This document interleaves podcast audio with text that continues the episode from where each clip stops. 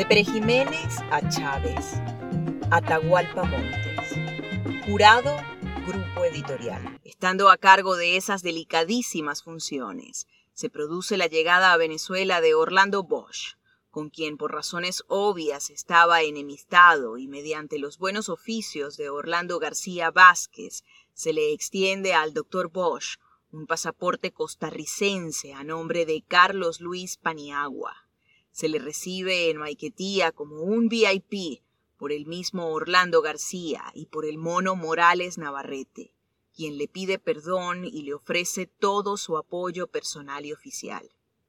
Se le instala en un apartamento de la Nauco Hilton, en donde ya estaban también viviendo Morales Navarrete y Orlando García, y en esos días se produce el atentado que derriba al avión de Cubana de Aviación a escasas millas del aeropuerto de Barbados, cayendo la aeronave al océano en aguas internacionales con toda su carga humana. Orlando García y Morales Navarrete apresan a Bosch acusándolo de haber sido el autor intelectual del atentado y además proceden a detener a Luis Posada Carriles, alias el Bambi, luchador anticastrista, explosivista experimentado, exagente de la CIA y exoficial del ejército americano, además de haber sido también funcionario de la DIGEPOL. Como funcionario superior de la DICID, dependiente del ministro de Relaciones Interiores, el mono Morales Navarrete instauró una práctica que a la fecha es rutina normal y las policías de la República Bolivariana de Venezuela. Los cubanos mandando en la seguridad del Estado. Hay que aceptar, pues, que no fueron los chavistas quienes de una u otra forma pusieron a los cubanos a mandar en los sistemas de la seguridad nacional.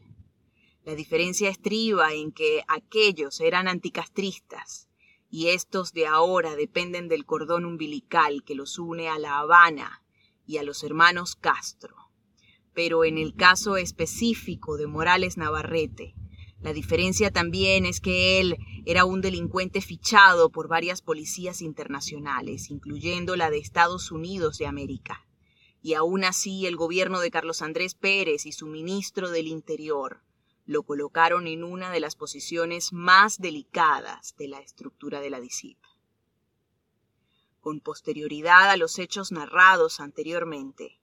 Morales Navarrete, como ya he señalado en una entrevista que le hiciera en Miami, el periodista Francisco Chao Hermida, se atribuye y le atribuye a Orlando García la responsabilidad absoluta de la voladura del avión cubano y exculpa por lo menos al luchador anticastrista Luis Posada Carriles en diciembre 20 de 1982. El mono Morales Navarrete fue ultimado en una pelea de botiquín por un sujeto al que ni siquiera le fueron formulados cargos por haber la fiscalía calificado el homicidio como legítima defensa personal. Morales Navarrete no tuvo tiempo de sacar el revólver que permanentemente cargaba adosado a la cara interna de su tobillo izquierdo y recibió varios balazos que acabaron con su vida.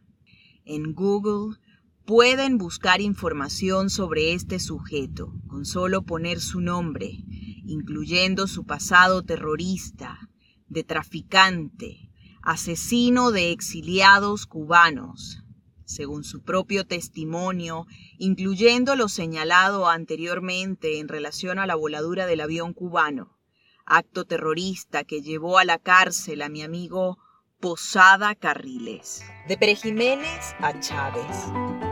Atahualpa Montes. Jurado, Grupo Editorial.